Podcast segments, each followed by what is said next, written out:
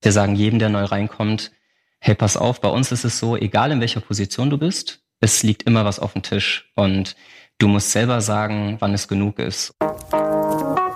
Willkommen bei How to Hack, dem Podcast von Business Punk. Hier verraten euch erfolgreiche Gründerinnen und Gründer, Macherinnen und Macher und Kreative, was sie in ihrem Job anders machen. Unsere Gäste erklären euch ihre persönlichen Tipps und Hacks fürs Arbeitsleben. Und das Beste daran ist, dass es nicht nur einfaches Blabla gibt, sondern handfeste Learnings. Ich bin Tijen, Gründerin und Moderatorin und freue mich sehr, Host dieses Podcasts zu sein. Hallo zusammen und herzlich willkommen zu einer neuen Folge von How to Hack. Ich freue mich sehr, dass ihr eingeschaltet habt und ich kann euch sagen, es wird extrem spannend, denn heute gucken wir uns das Thema Unternehmenskultur an und dazu habe ich mir jemanden an meine digitale Seite geholt, der aktuell auch mit den uns allen bekannten Herausforderungen zu tun hat rund um Homeoffice, agiles Arbeiten und das bei Jugend gegen AIDS. Er heißt Roman Malessa und er ist da Generalsekretär und Sprecher ist im Vorstand. Ich freue mich sehr, lieber Roman, dass du mir digital zugeschaltet bist. Hi Tijen, vielen lieben Dank, dass ich dabei sein darf. Bevor wir gleich in das Thema Unternehmenskultur eintauchen, vielleicht noch mal einen Schritt zurück. Wie bist du bei Jugend gegen AIDS gelandet? Also das ist ehrlicherweise eine relativ lange Geschichte. Ich habe damals Politikwissenschaft und interkulturelle Wirtschaftskommunikation studiert und ich musste ein Pflichtpraktikum machen und ich habe mich dazu entschlossen, das Pflichtpraktikum in Brasilien zu machen. Mhm. Ähm, ein bisschen außergewöhnlich und habe da in Kinderheimen gearbeitet und mal kennengelernt, wie es ist, wenn man jetzt nicht auf der Sunny Side mhm. der Welt aufgewachsen ist. Und das heißt, ich kam da als sehr privilegierter, weißer, männlicher Junge aus Zentraleuropa an und bin abgereist und hatte eine etwas andere Sicht auf die Welt. Mhm. Und als ich zurück in Deutschland war, habe ich mich politisch sehr stark engagiert und habe dann irgendwann Daniel kennengelernt. Daniel ist auch heute noch unser Vorsitzender. Mhm. Daniel hat mich dann davon überzeugt, dass das eine gute Idee wäre, bei Jugend gegen AIDS sich mehr einzubringen. Und das habe ich dann auch getan. Welche Werte prägen dich? Also wie bist du sozialisiert und wie lässt du das auch in eure Organisation einfließen? Gar keine so ganz einfache Frage zu beantworten. Ich glaube, ich habe ein ausgeprägtes Gerechtigkeitsempfinden. Mhm. Mir ist Fairness sehr wichtig und ich finde Verantwortung ist ganz wichtig. Ich glaube, das ist auch was, was uns in der Organisation auszeichnet. Also bei uns geht es ja darum, dass wir jungen Leuten beibringen oder mit jungen Leuten darüber sprechen, dass es wichtig ist, einen selbstbewussten und verantwortungsvollen Umgang mit der eigenen Sexualität zu pflegen, mhm. beispielsweise. Und ich glaube auch, dass Prävention auch viel mit Gerechtigkeit zu tun hat, dass es auch um Bildungsgerechtigkeit geht und um Aufklärung und ja, dafür setzen wir uns sehr stark ein und ich glaube, deswegen ist es auch ein sehr guter Match zwischen mir und der Organisation. Wenn du jetzt die Leute, die bei euch auch arbeiten, beziehungsweise die, die auch bei euch vielleicht sogar arbeiten wollen, beobachtest und Gespräche auch führst, auch gerade in deinem Umfeld, hast du das Gefühl, dass dieses Verantwortungsbewusstsein, das du gerade so skizziert hast, dass das bei der, sage ich mal, jüngeren Generation schon ausgeprägt ist, auch dieses sich einbringen wollen? Ja, also ich sage mal, wenn wir, wenn ich jetzt gerade mal auf unser Recruiting schaue, mhm. dann haben wir in diesem Jahr 41 neue Teammember bekommen mhm. äh, bei uns in der Organisation. Das heißt, wir wachsen stark. Wir sind ja mal ganz klein als Schülerorganisation gestartet. Mal 2009 im, im Stuhlkreis, mhm. haben damals im Prinzip als zum ersten Mal richtig Verantwortung übernommen, haben rote AIDS-Schleifen verteilt, damit viel Geld gesammelt und wollten es eigentlich dem Michael Stich übergeben. und der Michael Stich hat damals zu uns gesagt, pass mal auf, ihr habt so viel für das Geld getan, ihr sollt auch entscheiden, was damit passiert und hat das Geld zurückgegeben. Und ich glaube, das war der erste Moment, wo die Organisation so richtig mit Verantwortung konfrontiert war, weil auf einmal lagen da 20.000 Euro auf dem Schülervertretungstisch und mit dem Geld musste was passieren. Jetzt heute, zehn Jahre später, sind wir international tätig als Organisation, sind jetzt knapp 100 Leute in 13 Ländern, also von Brasilien über Guatemala, über die USA, Südafrika oder jetzt natürlich auch bei uns in Deutschland hier, haben immer noch unseren Sitz und sind da ganz fest verwurzelt in Hamburg Mhm. Und ich glaube, dass auch junge Leute natürlich dazu fähig sind, Verantwortung zu übernehmen. Und der ein oder andere muss da vielleicht ein bisschen anders nochmal angeleitet werden. Und ich denke, es geht auch viel um Sensibilisierung. Aber ich erlebe bei uns in der Organisation sehr, sehr, sehr viele junge Leute, die sehr wohl bereit sind, Verantwortung zu übernehmen und sich auch ihrer Verantwortung schon bewusst sind. Wenn eine Organisation so stark und so schnell auch wächst, aus deiner Erfahrung, worauf kommt es dann an, gerade im Kontext auch von Kultur? Ich glaube, es ist ganz wichtig, dass man sich selber nicht verliert und dass man die Werte, mit denen man gestartet ist, nicht irgendwann über Bord wirft und sagt, ich habe so eine große Menge von Opportunitäten, deswegen ist mir jetzt im Prinzip die Wertebasis egal und Hauptsache ich wachse ganz schnell. Und das ist auch der Grund, warum wir uns ich sag mal so vor knapp drei Jahren, dazu entschieden haben, viel mehr in Kultur zu investieren. Mhm. Wenn ich manchmal von investieren rede, dann geht es jetzt bei uns nicht um riesengroße Geldbeträge, mhm. sondern dann geht es bei uns darum, dass wir uns sehr konkret damit auseinandergesetzt haben, was macht eigentlich unsere Kultur aus? Wofür stehen wir als Organisation? Wie laufen interne Prozesse ab? Und wie möchten wir auch miteinander umgehen und beispielsweise Siege gemeinsam feiern oder auch Misserfolge gemeinsam durchstehen? Und ich glaube, das ist ein ganz wichtiges Thema, auch wenn man schnell wächst und auch ganz andere Kulturkreise dazukommen, ist es, glaube ich, ganz wichtig, dass man da sich ein festes Koordinatensystem schafft, in dem man sich bewegt und wo man natürlich manchmal Ausschläge hat und man mhm. sagt, das würde ich vielleicht in der Zukunft nicht nochmal so machen, aber wo man sich immer wieder darauf zurückbesinnt und sagt, so wollen wir uns auch positionieren. Wenn wir jetzt mal so in die Praxis eintauchen, du hast gerade das Thema Diversität angesprochen, das ja ganz verschiedene Dimensionen auch beinhaltet. Jetzt ist es häufig so, wenn ich im Kontext auch von Diversity unterwegs bin, höre ich eben häufig auch gerade in Bezug auf die Unternehmenskultur, ja, das ist extrem wichtig und, und wir haben das alle irgendwo verstanden, ja, dass wir eben verschiedene Köpfe auch am Tisch brauchen aufgrund von verschiedenen Perspektiven und so weiter. Aber wir stellen dann doch immer wieder in der Praxis fest, dass natürlich je diverser die Runde ist, desto länger dauert es auch, bis man sozusagen zu einem Ergebnis kommt und desto diskussionsfreudiger ist auch die Runde. Aus deiner Erfahrung für diejenigen, die jetzt zuhören und sagen, hm, wie kann ich mich denn auf die Perspektive des anderen einlassen? Habt ihr da vielleicht Instrumente, Formate oder hast du aus deiner konkreten Erfahrung Tipps, wie das gelingen kann? Ich glaube, dass je mehr man sich mit dem ganzen Thema Diversität beschäftigt, desto komplizierter wird. Das klingt am Anfang immer ein bisschen wie eine Allzwecklösung und jeder schreibt sich das gerne auf die Fahne. Es ist natürlich gerade auch irgendwie on vogue. Mhm. Aber ich glaube, wenn man da wirklich mal tief reingeht, dann wird es kompliziert. Und ich fange vielleicht mal da an, wie, wie wir angefangen haben, anders über Diversität nachzudenken. Das ist jetzt auch so ungefähr drei Jahre her, als wir den neuen Vorstandsbereich People und Culture geschaffen mhm. haben. Wir haben damals zum Beispiel uns angeschaut, wie ist eigentlich die Frauenverteilung bei uns in der Organisation. Und ja, da weiß ich ganz bestimmt, ist jetzt der Frauenanteil in der Organisation nicht das einzige Thema im Rahmen von Diversity. Aber wir haben uns damals entschlossen, das ist ein ganz gutes Thema, wo wir starten möchten. Vielleicht so, um mal so einen groben Überblick zu haben, wie das bei uns in der Organisation war. Wir hatten im gesamten Team von uns knapp 37 Prozent Frauen, im Leadership-Team 10 Prozent Frauen, das mhm. heißt bei unseren Führungskräften und im Vorstand 0 Prozent Frauen. Mhm. Ist jetzt für eine Organisation wie unsere, haben wir uns da definitiv nicht mit Ruhm bekleckert und Deswegen finde ich, ist das Erste, was ich ganz wichtig immer finde beim Thema Kultur, ist, dass man sich mit der eigenen Organisation auseinandersetzt mhm. und nicht bei Mitbewerbern guckt, was machen die eigentlich oder bei anderen Organisationen, sondern sich anschaut, wo stehen wir gerade aktuell. Und daraufhin, und das ist dann, finde ich, auch ein schwieriger Schritt, muss man dann, glaube ich, auch sehr ehrlich mit sich selbst ins Gericht gehen und mhm. sich angucken, woran liegt das eigentlich und was können wir daran ändern und was wollen wir auch daran ändern. Und wir haben es dann geschafft, mit verschiedenen Programmen, die wir bei uns implementiert haben, jetzt innerhalb der letzten zwei Jahre ähm, den Frauenanteil zum Beispiel bei uns in der Organisation massiv zu steigern. Mhm. Also wir haben von 37 Prozent im Team, sind wir auf 54 Prozent im Team gekommen. Von 10 Prozent Frauen im Leadership-Team sind wir auf 47 Prozent Frauen im Leadership-Team gekommen.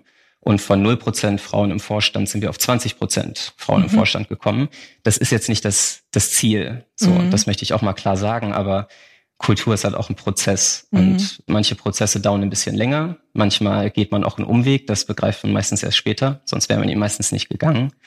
Aber das ist, glaube ich, ganz wichtig. Und wenn du jetzt auf das Thema ansprichst, ist der Visität auch kompliziert? Ist das schwierig? Dann kann ich nur sagen, ja klar, ist das schwierig. Es auch zu leben ist auch nicht einfach, weil man relativ häufig in Diskussionen kommt und man sich sehr viel mit der Organisation und mit den Leuten und mit der Vielfalt auseinandersetzen muss. Mhm. Und jetzt kann man das belastend finden oder, und sehen wir das, wir sehen das eben als Bereicherung. Mhm. Wir denken uns, je mehr Gedanken wir selber uns in der Organisation über unsere Programme machen, über verschiedene Sichtweisen, auf die ich vielleicht aus meiner Persönlichkeit nicht kommen würde, desto besser ist das auch für das Produkt, sage mhm. ich jetzt mal, was am Ende dabei für junge Leute rauskommen soll. Weil ehrlicherweise die Zielgruppe da draußen, die wir erreichen möchten, sind ja nicht alle nur Roman Malessa, 26 mhm. Jahre alt und engagiert, sondern das sind ganz diverse Leute, wie in mhm. unserer Organisation auch. Absolut. Was erlebst du, wenn du tatsächlich äh, die Gespräche führst, dann auch mit jungen Menschen, die sich eventuell auch für eure Organisation interessieren? Ist das, es gibt zum Beispiel diverse Studien, die tatsächlich belegen, dass Diversität und auch Inklusion ausschlaggebende Kriterien bei der Arbeitgeberwahl sind. Erlebst du das auch? Wird das nachgefragt? Wird darauf geschaut von außen? Ja, total. Und ich merke auch, seitdem wir an der Diversität in unserer Organisation gearbeitet haben, ist auch die Bewerberdichte und das, ich sag jetzt mal, der, der Background der Bewerber ganz anders geworden. Ja. Wir haben damals, um vielleicht einmal auf das Beispiel zurückzukommen, was ich gerade aufgemacht habe, wir haben uns ja sehr stark damit beschäftigt, warum sind eigentlich so wenig Frauen bei uns in Führungspositionen. Mhm. Und sind relativ schnell zu verschiedenen Punkten gekommen, um vielleicht mal einen aufzumachen. Es ging ganz viel um Sichtbarkeit. Mhm. Und klar, wenn keine Frau im Vorstand ist und nur zehn Prozent Frauen im Leadership-Team, dann sieht man auch wenig Frauen bei uns auf den mhm. Channels. Dann erlebt man die wenig bei uns in der Organisation als Führungskraft. Und deswegen haben wir halt gelernt, und das aus einer eigenen Erfahrung heraus, es ist ganz wichtig, Vorbilder zu schaffen. Mhm. Und das gilt jetzt nicht nur für Frauen. Wie gesagt, es gibt ja sehr viele verschiedene Ebenen in der Diversität, sondern da geht es für mich ganz stark darum, wie repräsentieren wir uns auch nach außen. Und da haben wir auch das Recruiting drauf angepasst und haben heute viel diversere Bewerber, weil die sich eben bei uns wiederfinden und weil die sehen die Werte, die wir verkörpern, aber auch das Bild. Und sei es wirklich nur ein Instagram-Posting oder mhm.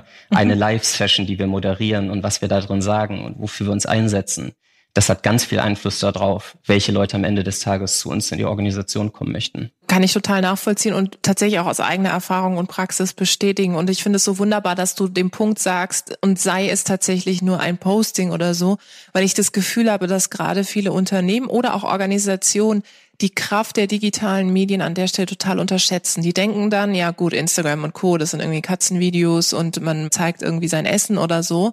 Aber sie vergessen, dass gerade die Zielgruppe junge Menschen sich da ja tummeln und wie viele Anfragen, ich weiß nicht, wie es dir geht, bekommt man selber, wenn man so ein bisschen den Blick aufmacht hinter die Kulissen, was den eigenen Werdegang und so betrifft. Daher ist das auch unerlässlich. Mhm. Und wenn ich mir eure Arbeit anschaue, merke ich auch, dass ihr tatsächlich mit diesem Blick herangeht, diesen Blick hinter den Kulissen zu zeigen. Ist das auch ein Wert, den ihr euch gesetzt habt in der Art und Weise, wie ihr eure Unternehmenskultur auch rüberbringen wollt? Also ich glaube, das ist für uns ganz wichtig. Ich kann da vielleicht mal so einen kleinen Insight geben, vielleicht auch ein Best Practice, was sich mhm. für uns rausgestellt hat, was vielleicht auch für andere ganz gut sein kann. Wir haben gemerkt, dass es uns ganz schwer fällt, alle unsere Mitglieder, die sind ja auch in verschiedenen Zeitzonen mhm. auf der Welt und haben jetzt auch vielleicht eine verschiedene Bandbreite, was das Internet angeht. Also es gibt ja viel mehr komplizierte Faktoren dabei, ja. wenn die Mitglieder weit auseinander sind. Und wir haben beispielsweise einen internen Instagram-Channel. Das heißt, wir haben uns überlegt, wo sind eigentlich alle unsere Mitglieder und alle sind auf Instagram. Und deswegen haben wir einen geheimen, also einen privaten Channel, wo wir aus unserer Organisation fünf Influencer ausgewählt haben, mhm. also Mitglieder von uns oder Leute, die bei uns in den Teams sind, die von ihrem Alltag berichten, von der Vereinbarkeit, wie sie es machen zu arbeiten und gleichzeitig in die Uni, zum Studium, die Ausbildung nebenbei noch zu rocken aber auch einfach, wie die Lebensrealität aussieht und warum sie bei in unserer Organisation aktiv sind. Toll. Und die übernehmen mhm. immer abwechselnd für eine Woche unseren Kanal. Mhm. Und dann sehen wir mal eine Woche von Kelsey zum Beispiel, die mhm. arbeitet für uns in Washington. Oder von Maite, die ist für uns in Panama beispielsweise. Mhm. Und das schafft einfach ein ganz anderes Gefühl von Nähe. Und wir erreichen viel mehr junge Leute in mhm. unserer Organisation. Also wenn ich mir abends angucke, wie viele von unseren Leuten sich die Stories anschauen, dann sind das 80 von 100. Ja, und die Wahnsinn. Quote, mhm. ja, und, und die Quote sehe ich normalerweise bei Newslettern nicht. Nee. Da sehe ich eher, dass die meisten den gar nicht aufmachen. Mhm. Und deswegen, auch um konkret auf deine Frage zurückzukommen, ich glaube, es ist ganz wichtig, intern auch für die Kultur zu werben und mhm. zu kommunizieren und Angebote zu schaffen. Mhm. Und das ist ja manchmal, das muss ich ja wirklich sagen, es ist ja keine Atomphysik. Mhm. Also jeder, der mal Instagram hatte oder sich damit ein bisschen auskennt, der kann innerhalb von fünf Minuten einen privaten Channel machen, die Mitarbeiter suchen und sie zumindest einladen, ob sie ihm nicht folgen mhm. möchten mit diesem Channel als mhm. Organisation. Und das hat sich für uns total bewährt. Zumal finde ich ja die eigenen Mitarbeiterinnen und Mitarbeiter die besten Influencer sind. Das wird ja häufig vergessen, ja. Ich ja. erlebe häufig, dass ganz viele Organisationen wahnsinnig viel Geld in Recruiting-Maßnahmen pumpen, die sage ich mal, von einer Zeit kommen, die nicht in 2020 ist, sondern vielleicht aus ja. einem Jahrhundert, wo man sich denkt, ja, es war früher noch on vogue, dass man eine Stelle, eine Anzeige irgendwo gebucht hat, ja, aber am Ende des Tages musst du ja auch dahin, wo die Zielgruppe ist und wenn sie halt nur mal auf TikTok ist, dann musst du halt dahin, auch wenn du vielleicht denkst, mein Gott, macht das jetzt irgendwie Sinn, dass ich da tanzend unterwegs bin, ja? Das ist ja tatsächlich der Punkt. Ich würde gerne noch auf einen Punkt eingehen, nämlich eure Unternehmenskultur im Kontext von sozusagen externer Visibilität. Jetzt setzt ihr euch für ein Thema ein, das ja eine gesamtgesellschaftliche Relevanz hat. Das bedeutet ja irgendwo, dass ihr intern, sage ich mal, so gut aufgestellt sein muss, dass das extern ja auch zu eurem Bild passt. Weißt du, was ich meine? Häufig ja. erlebe ich das, dass Leute, die so ein hochsensibles Thema haben, das kann auch zum Beispiel ein Diversity-Thema sein, wenn sie es dann intern in der Kultur nicht leben, dann entsteht sozusagen ein Schaden. Ist euch das bewusst und wie sehr achtet ihr darauf, dass die Werte, die ihr nach außen vertritt, unbedingt auch intern vertretet? Ich glaube, das ist für uns total wichtig, beziehungsweise ich weiß, dass das für uns total wichtig ist und deswegen muss ich auch vielleicht dazu sagen, bei uns ist eigentlich die Regel immer lieber Output als groß darüber reden. Das heißt, wir gucken uns auch, wir, wir, weißt, wir haben uns ja zuerst angeguckt, was sind coole Projekte, die wir machen können, wie ist auch die Kultur in unserer Organisation. Das heißt, wir versuchen erstmal immer intern alles glatt zu ziehen und alles gut zu machen. Das meine ich mit glatt ziehen. Und auf der anderen Seite danach gucken wir, wie reden wir dann darüber. Mhm. Und deswegen kommen wir relativ selten in den Konflikt, dass wir über Themen reden, die es intern so vielleicht gar nicht abgebildet gibt oder wo wir intern eigentlich große Differenzen haben. Ich glaube, Differenzen in jeder Organisation sind ganz normal. Ich halte das auch, wie gesagt, für wichtig. Für mich ist das ein wichtiger Teil von Diversität, weil wenn alle immer nur nicken würden, dann müsste man sich fragen, ob man wirklich so divers ist als Organisation. Also mhm. Diskussionskultur finde ich wichtig.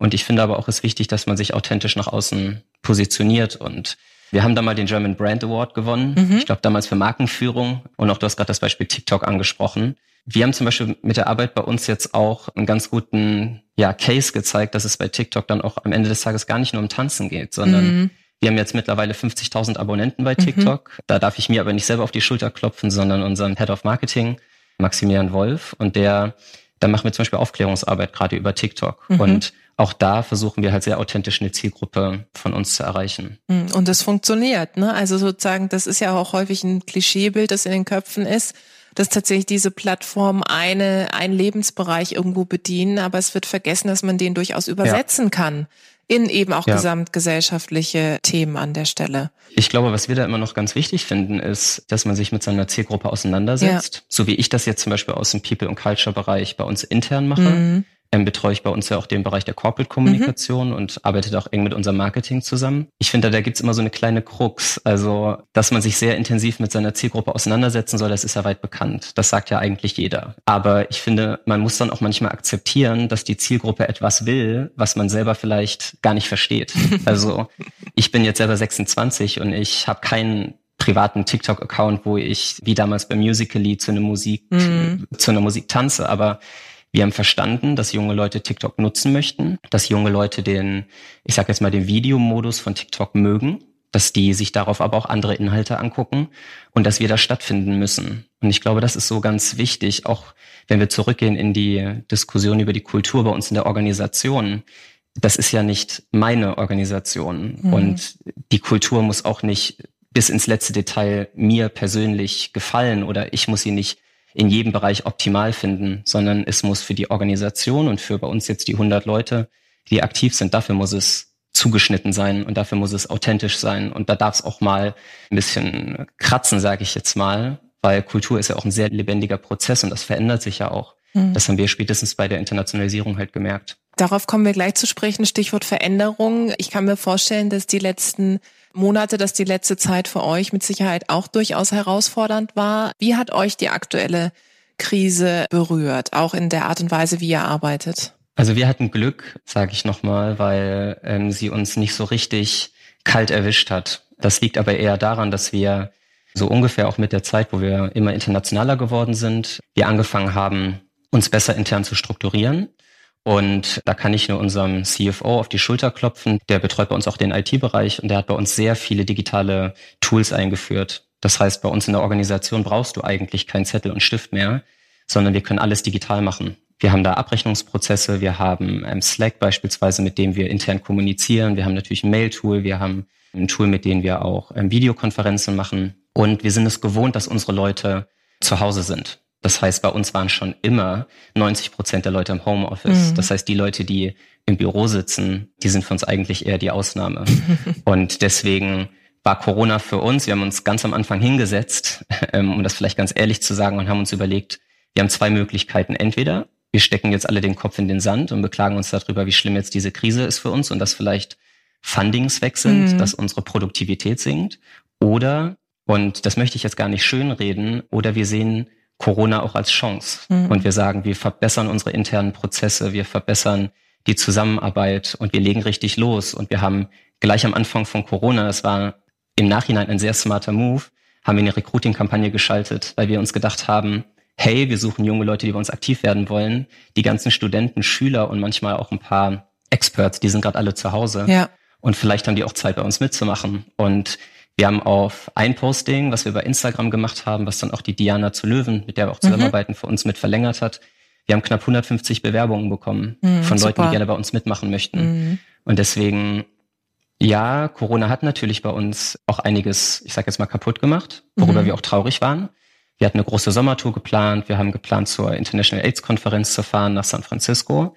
Aber wir versuchen, auch wenn das manchmal schwierig ist, Krisen halt auch als Chance zu sehen, dass man was verbessern kann. Und ich meine, wir müssen alle damit leben. Da kann mhm. man ganz lange traurig sein oder man versucht sich so schnell wie möglich darauf einzustellen und eine neue Normalität zu finden. Mhm. Und deswegen haben wir das, glaube ich, ganz gut hinbekommen jetzt im Nachhinein gesagt. Und tatsächlich auch in Aktion zu treten. Ne? Also ihr habt ja offensichtlich direkt überlegt, okay, was können die nächsten Steps sein und wo können wir rein?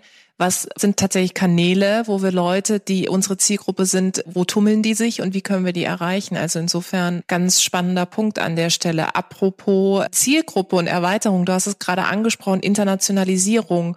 Ihr seid dabei. Vielleicht magst du uns noch mal so einen Einblick geben, auch gerade im Kontext von, was das für eure Unternehmenskultur bedeutet eine große Herausforderung, um das mal kurz zusammenzufassen. Bei uns ist das alles entstanden bei der International AIDS Konferenz 2018 in Amsterdam. Mhm. Da waren wir Partner, also einer von den Jugendpartnern. Und damals haben wir so knapp 300 junge Leute aus der ganzen Welt nach Amsterdam gebracht. Ich könnte jetzt sehr lange erzählen, was das für eine wahnsinnige Geschichte war, das ganze Geld zu fundraisen, mhm. die jungen Leute zu finden. Kann ich mir vorstellen. Wir waren viel unterwegs und haben auch sehr viel gelernt auf diesem Weg. Aber danach hatten wir natürlich auf einmal junge Leute, in der ganzen Welt, die uns zum Teil gar nicht so gut fanden und zum Teil fanden die uns total gut.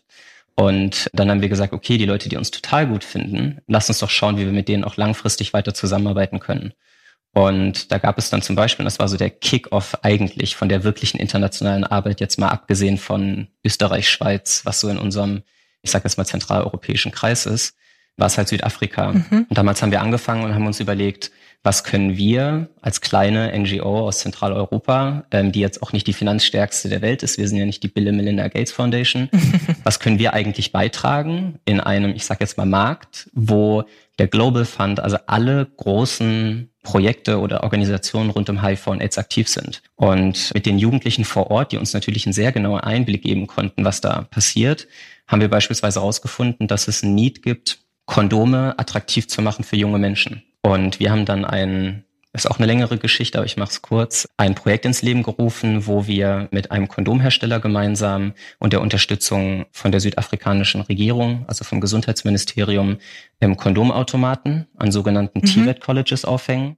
Das sind im Prinzip technische Colleges, wo Jugendliche sich kostenlos Markenkondome ziehen können. Und damit sich das Ganze auch langfristig trägt, haben wir einen ganz guten Deal gemacht mit einem großen Kondomhersteller, der heißt Lifestyles und der hat mit uns ein Charity-Kondom gelauncht für den Markt. Das heißt, wenn jemand im Supermarkt das Kondom kauft, kriegen wir wiederum Kondome und Geld für die Kondomautomaten. Und wir haben da jetzt kein Perpetuum mobile geschaffen, aber mhm. wir haben zumindest ist gesichert, dass es langfristig auch bestehen kann. Und das war ein langer Prozess. Und auf der anderen Seite, wir hatten ja vorhin schon kurz drüber gesprochen, wenn es jetzt um die internationale Arbeit ansonsten geht, dann sind wir sehr viel auf Konferenzen unterwegs, versuchen da immer für die Rolle der Jugend zu werben, versuchen jungen Leuten zu ermöglichen, wie jetzt beispielsweise im vergangenen Jahr war eine große Konferenz rund um das Thema HIV und AIDS in Mexico City. Da haben wir 37 Jugendliche aus Lateinamerika eingeladen, vor allem Medizinstudenten, Biologiestudenten und Chemiestudenten. Die haben wir mit UNAIDS, also der, ich sag jetzt mal Agency mhm. der Vereinten Nationen für HIV und AIDS, haben wir die gesucht, haben die recruited und haben mit jedem individuell gesprochen und haben die dann zur Konferenz eingeladen. Und gerade haben wir ein sehr großes Projekt, was vor allem für die USA relevant ist, weil wir da eine Aufklärungsplattform launchen werden in den kommenden Wochen, wo im Prinzip Jugendliche rund um das Thema HIV und AIDS informiert werden, wo sie mit einem Chatbot sprechen können. Da werden die wichtigsten Fragen gleich geklärt. Und im Nachgang werden auch verschiedene andere, ich sage jetzt mal Add-ons implementiert, dass wir junge Leute zum nächsten Service guiden. Also ich sage jetzt mal zur nächsten STI-Klinik. Das ist eine Klinik für sexuell übertragbare Krankheiten oder wo es das nächste HIV-Testing gibt. Und weitergedacht soll da auch noch Telemedizin angebunden werden. Und das ist jetzt gerade so ein großes Digitalprojekt, woran wir in den USA arbeiten und warum wir jetzt auch ein fünfköpfiges Team in Washington haben. Wenn man dir so zuhört, dann wird einem, glaube ich, relativ schnell bewusst, dass ihr ziemlich viel auf der Uhr habt, ziemlich viel zu tun habt. Ich kann mir vorstellen, dass dein, dass euer Arbeitspensum auch relativ hoch ist. Wie stellst du, wie stellt ihr sicher, dass ihr trotzdem noch Zeit habt für das Zusammenleben intern? Ich glaube, das schaffen wir durch Struktur. Also als erstes warnen wir jeden vor, der bei uns in die Organisation kommt. Das heißt, wir sagen jedem, der neu reinkommt, hey, pass auf, bei uns ist es so, egal in welcher Position du bist, es liegt immer was auf dem Tisch und du musst selber sagen, wann es genug ist. Und wir planen zum Beispiel für die Leute, die bei uns jetzt ganz normal im Team sind, da einen großartigen Job machen auch, da planen wir, dass die Leute ungefähr zehn Stunden in der Woche investieren für die Arbeit bei uns. Mhm. Und wir sagen den Leuten aber auch von Anfang an, hey, pass auf, auch hier ist eine gewisse Eigenverantwortlichkeit und du musst sagen, wann es genug ist und mhm. wann es wann du vielleicht auch nicht mehr kannst, wann deine Klausurenphasen sind, stimm das gerne mit uns ab. Dann nehmen wir auch gerne darauf Rücksicht. Auf der anderen Seite versuchen wir ja auch einen gewissen Social Wert bei uns in die Arbeit mit reinzubringen. Mhm. Jetzt nicht durch das Thema an sich, aber dass wir zum Beispiel ein bis zweimal die Woche gemeinsam Yoga machen. Das mhm. heißt, über unser Videokonferenztool kann man sich dann einwählen und auch da haben wir geguckt, wie divers sind wir eigentlich in einem ganz anderen Bereich, und zwar in Freizeitaktivitäten und was könnte man gemeinsam machen. Dann hatten wir eine Kochsession mit Leuten, die gerne gekocht haben, als Instagram Live auf unserem Channel und jeder konnte mitkochen.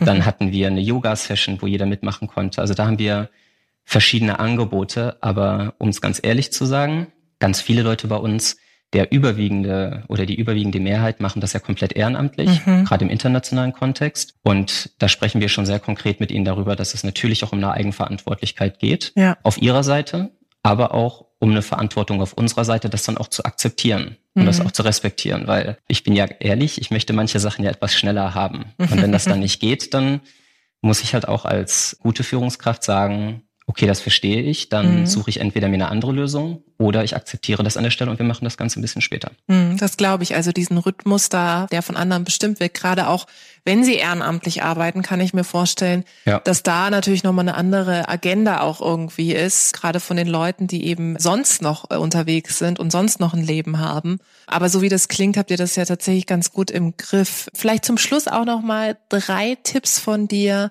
an die, die jetzt zuhören, für eine gesunde und gute Unternehmenskultur aus deiner Erfahrung? Also ich glaube, wenn ich darüber nachdenke, was für mich wichtig wäre oder was ich jemandem empfehlen würde, auch aus unserer Erfahrung, und da muss ich sagen, erstmal jede Organisation ist unterschiedlich. Für mich gibt es auch nicht eine gute Unternehmenskultur, sondern ich finde eher, es geht darum, passt die Unternehmenskultur zu dem Unternehmen, zu mhm. den Leuten, die da aktiv sind und auch zum Ziel. Ich finde, das muss immer passen. Aber was ich finde, ich finde es als erstes ganz wichtig, sich mit der Organisation auseinanderzusetzen, weil es keine 0815-Lösung gibt, die ich mir bei irgendeiner anderen Organisation abpausche und sage, ich biete jetzt kostenlosen Kaffee und ein Mittagessen an, jetzt habe ich eine gute Kultur, sondern ich finde, es geht ganz viel darum, sich damit auseinanderzusetzen und auch gerne mit, mit einer Projektgruppe. Wofür stehen wir? Was möchten eigentlich die Leute, die bei uns arbeiten oder sich bei uns engagieren? Und wie möchten wir auch intern zusammenarbeiten und das Ganze auch zu evaluieren. Ich meine, am Anfang von unserem Kulturprozess haben wir mit, ich glaube, fast allen Teammitgliedern bei uns aus der Organisation, also insgesamt waren, haben, glaube ich, über 60 Leute daran teilgenommen. Damals waren wir auch noch ein bisschen kleiner, ähm, haben wir eine Umfrage gemacht, ich glaube, mit knapp 100 Fragen, wo wir uns sehr genau damit auseinandergesetzt haben, was schätzen die an uns, wo würden sie gerne eine Verbesserung sehen und so weiter. Das heißt, so eine Analyse finde ich am Anfang wichtig. Mhm. Das ist vielleicht der erste Punkt. Als zweiten Punkt, finde ich Ehrlichkeit unglaublich wichtig, weil ich sag mal so, natürlich habe ich mich jetzt nicht über jedes Ergebnis dieser Analyse gefreut. ich glaube, das ist ganz normal, sondern bei manchen Sachen habe ich mir gedacht, okay, das hätte ich anders erwartet. Dazu habe ich einen anderen Standpunkt und eine andere Auffassung von. Ich habe natürlich aber auch einfach eine andere Lebensrealität als andere Leute bei uns. Ich bin bei uns im Vorstand. Wir arbeiten sehr viel. Wir haben auch Teammitglieder, die haben noch sehr, sehr viel daneben und studieren auch noch oder haben auch einen anstrengenden Job. Das heißt, ich finde es da aber ganz wichtig, dass man das nicht irgendwie einkategorisiert in, das glaube ich nicht so, das wird schon nicht so sein, da haben die sich geirrt, sondern dass man sehr klar und ehrlich sich die Ergebnisse anguckt und dann sich überlegt, wie kommen wir zu einem Ziel, was wir gemeinsam formulieren. Mhm. Und ich glaube, so der dritte Tipp für eine gute Unternehmenskultur, ich würde von Anfang an nicht davon ausgehen, dass das irgendwann vorbei ist. Also Ich glaube nicht, dass man sagen könnte, ich baue jetzt innerhalb von drei Monaten eine gute Unternehmenskultur auf und dann löst sich das Projektteam oder der Vorstandsbereich oder oder wieder auf. Ich glaube, dass es ein kontinuierlicher Prozess ist, für den man einen langen Atem braucht und man auch viel Verständnis mitbringen muss. Manchmal auch nicht zu viel Verständnis. Manchmal muss man auch sehr klar sein dann, wenn man eine Lösung finden möchte. Aber ich glaube, das sind so die drei großen Themen. Ich glaube, Analyse, Ehrlichkeit und einen langen Atem. Das merkt man in jedem Fall, finde ich, in jedem Satz, den du hier mit uns geteilt hast, dass du das auf jeden Fall hast, vor allem auch viel Leidenschaft. Ich habe mir gerade so überlegt, sollte ich eines Tages einen neuen Job suchen, ich werde mich bei euch bewerben. Du hast es geschafft. Cool. Bester Influencer.